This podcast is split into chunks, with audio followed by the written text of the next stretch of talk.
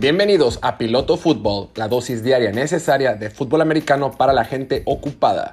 Soy Jorge Torres, comenzamos.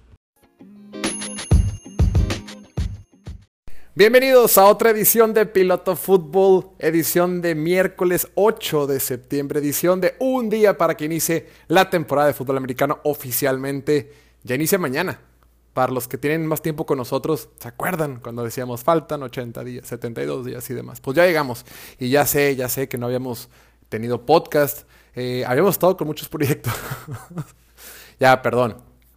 Ahora sí, a partir de hoy, 8 de septiembre, tendremos podcast diario hasta el 15 de febrero del 2022, ¿ok? Diario, en Navidad, en Nochebuena, en Año Nuevo, todos los días vamos a estar con ustedes porque ya empezó el americano.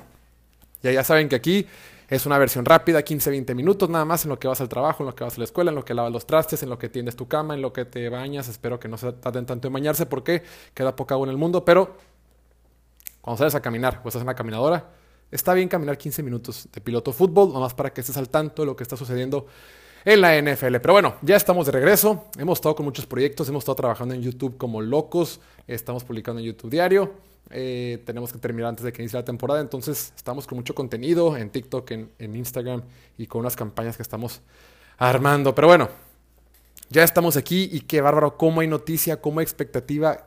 ¿No sienten que ha pasado como neta, como un año que no hay fútbol americano? Por más que tengamos pretemporada, por más que hayan habido eh, noticias del verano y demás, siento que ha pasado demasiado tiempo. Este off-season se me ha hecho mucho más largo que otros años y por fin mañana inicia cuando los vaqueros de Dallas y su quarterback Dak Prescott, que ya está listo para regresar, que dice que está al 100%, que se siente bien de su hombro, enfrentan en Florida, en Tampa Bay, a los campeones actuales, al equipo de Tom Brady los Bucaneros de Tampa Bay. Va a ser un partido interesante. Tampa Bay parte como favorito en Las Vegas, en todos los momios de los casinos. Parte favorito por 8 puntos. Y claro, de eso tenemos que hablar. Es obvio que parta como favorito. Es un mucho mejor equipo. Es un equipo que viene completo. Es un equipo que ya tiene sincronía, ya tiene eh, eh, eh sinergia, ya sabe, ya sabe jugar en conjunto, ya se conocen, se entienden bien, tiene el mismo coordinador defensivo. Son los mismos 22 jugadores del año pasado. Entonces, deben de estar como terminaron, en teoría. Misma línea ofensiva que lo hemos comentado un montón de veces. La línea ofensiva que tiene ahorita Tampa Bay es de las cinco mejores de la liga. El grupo de receptores es el mejor de la NFL, ¿no? Con Scotty Miller, con Antonio Brown, con Mike Evans y Chris Godwin. Que por cierto, Chris Godwin no entrenó en la semana por una lesión de cuádriceps, pero dicen que sí va a jugar. Entonces, ojo, si lo tienes en el fantasy, estate muy al pendiente porque quizá no juegue. Sí, va, a ser, va a estar en el partido, eh, pero a lo mejor esté limitado. Entonces, si tienes a Chris Godwin en el fantasy, que es un super receptor de los mejores de la liga, estate al pendiente de su lesión. Entonces, bueno, y respecto al lado defensivo de Tampa Bay, pues están todos, ¿no? Está ese equipo poderoso, está Levante David, está eh, Vita Vella, eh, eh, Shaquille Barrett, están todos, ¿no? Eh, eh, Devin, White. Un equipazo. Tienen un equipazo y por algo fueron de las mejores defensivas del año pasado y pintan para ser una de las mejores defensivas de este año. Tampa Bay tiene simple y sencillamente uno de los mejores rosters. No, tiene el mejor roster de toda la NFL. Punto. Tan tan. En fin. ¿Y cuál es el problema para Dallas? El problema para Dallas, a diferencia de Tampa Bay, que Tampa Bay viene de, de conocerse, de ser los mismos, en Dallas ha habido un cambio increíble por todas partes, particularmente la defensiva. De entrada, van a jugar con muchos novatos de este año, ¿no? Muchas de las selecciones que tuvieron de este año, desde, desde Micah Parsons, Kelvin Joseph, eh, eh, a lo mejor juega. Entonces tiene nuevo safety, tiene nuevos linebackers. Pues es un equipo diferente y tienen un nuevo coordinador defensivo con Dan Quinn. Entonces, con Dallas hay muchas incógnitas, hay muchas dudas. En teoría debe de ser un grupo mejorado del año pasado.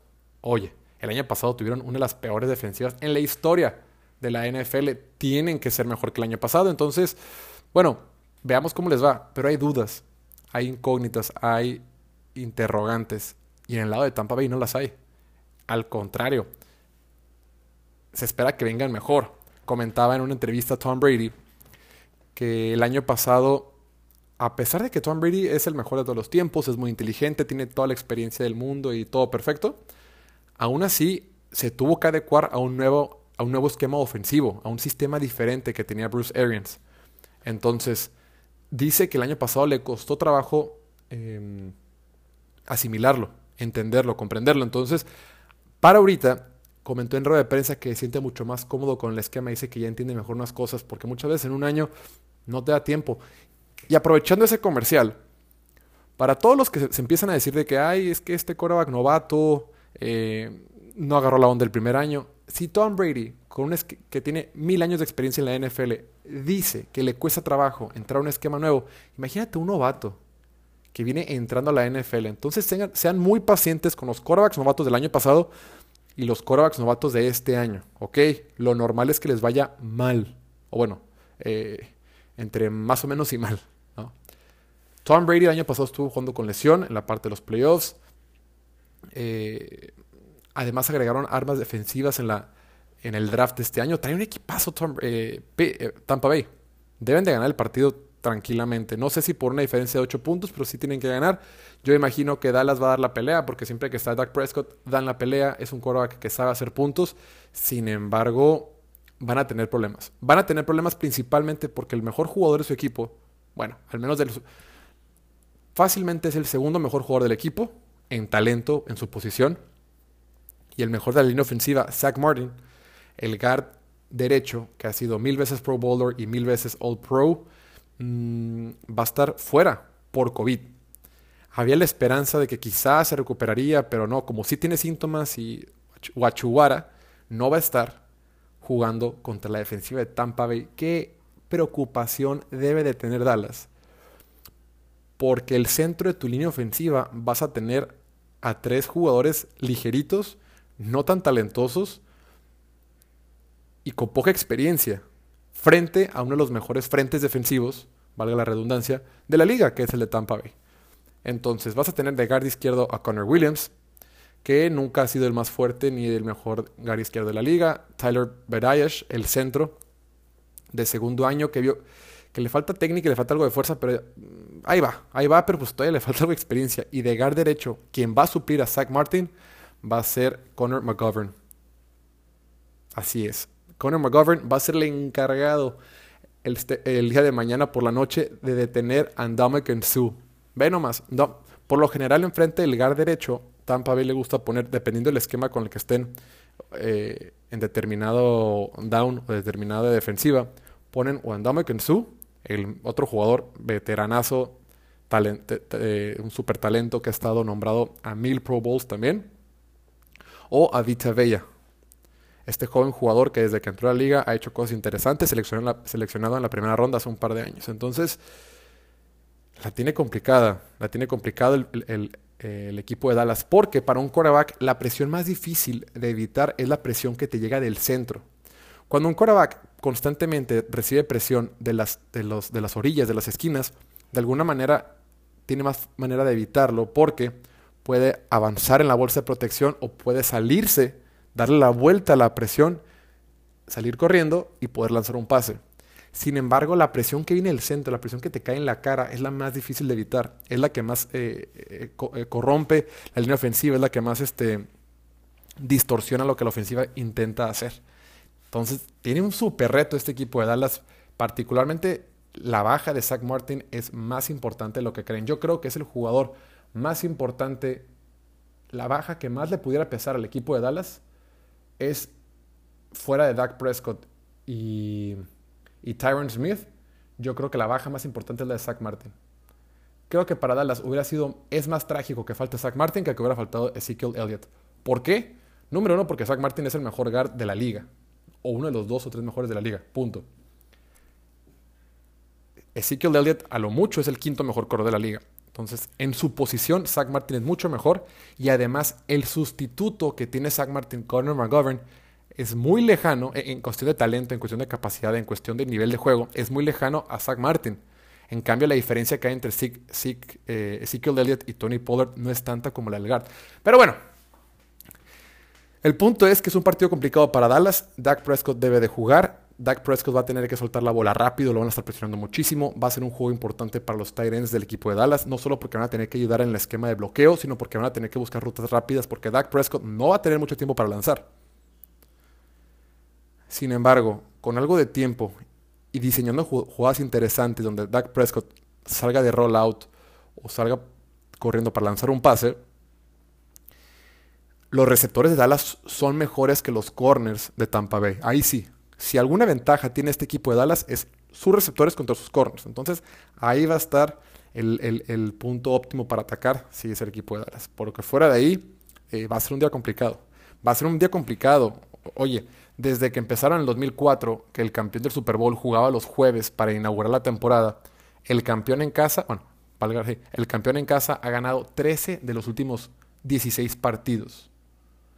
Va, el récord es 13-3. Es muy difícil ganar de visita a un equipo campeón del Super Bowl y más a este que regresa a todos los titulares, algo que por lo general no pasa, más bien que nunca había pasado antes para un campeón de Super Bowl. Entonces va a llegar a Tampa, va a haber un concierto, va a haber todo el país va a estar viendo el, partido, van a colgar su, su, bandera de campeones del 2020 y demás. Entonces va a ser un escenario difícil.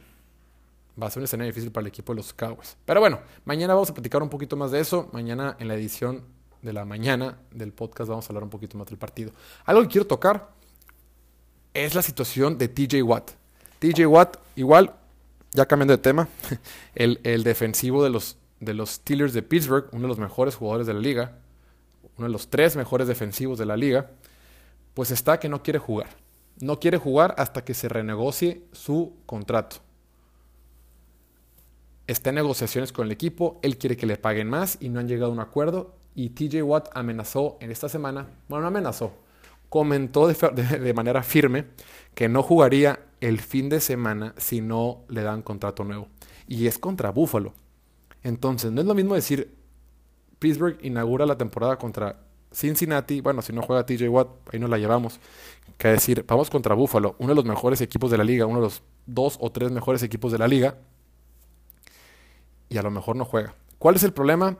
TJ Watt quiere que le paguen mucho, Steelers sí le quiere pagar, la bronca que Steelers no le gusta garantizar dinero más allá del primer año de contrato es algo que el equipo no hace, es algo que, esta directiva, esta organización no está acostumbrado, acostumbrada a hacer. Entonces dice TJ, ya fijaron un monto, creo que las partes están de acuerdo con el monto, lo que no han logrado, eh, no han llegado llegar a un acuerdo, llegado a llegar.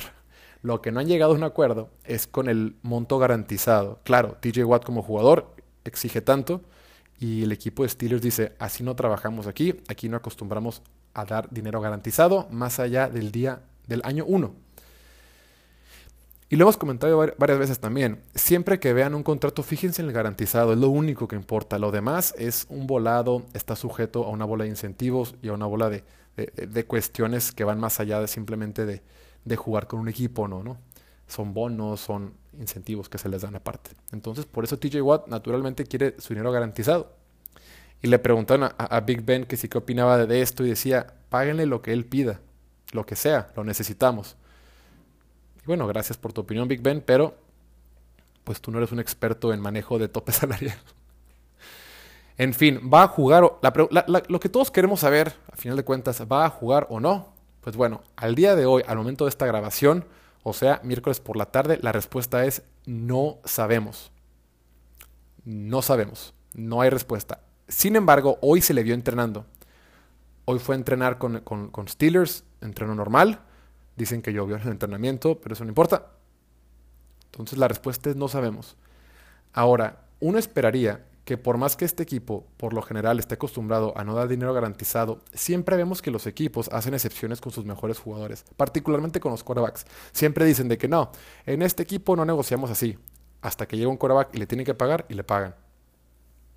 ¿no? Entonces yo creo que, que, TJ Watt es uno de esos jugadores que vale la pena hacer la excepción eh, y deberían de, de, de, de, darle chance. Yo creo que sí lo van a terminar firmando. Sin embargo, la respuesta puntual es que no sabemos si va a jugar. Yo creo que sí. Yo creo y espero que sí, porque es contra Buffalo, es un partido importante y es el mejor jugador de la defensiva. Y claro, lo más fuerte de este equipo de Steelers es su defensiva. Y si no está el mejor jugador de tu, tu defensiva, pues estamos en severos aprietos. Y por último, ya para despedirnos, fíjense que estaba revisando aquí con un camarada eh, algunos de los momios que tienen los que ponen los casinos para, para eh, para los partidos del fin de semana. Y ojo, yo no soy muy apostador, ni los invito a que apuesten. Si quieren apostar, diviértanse, es bajo su propio eh, criterio, hagan lo que sea. Si no quieren apostar, también está perfecto.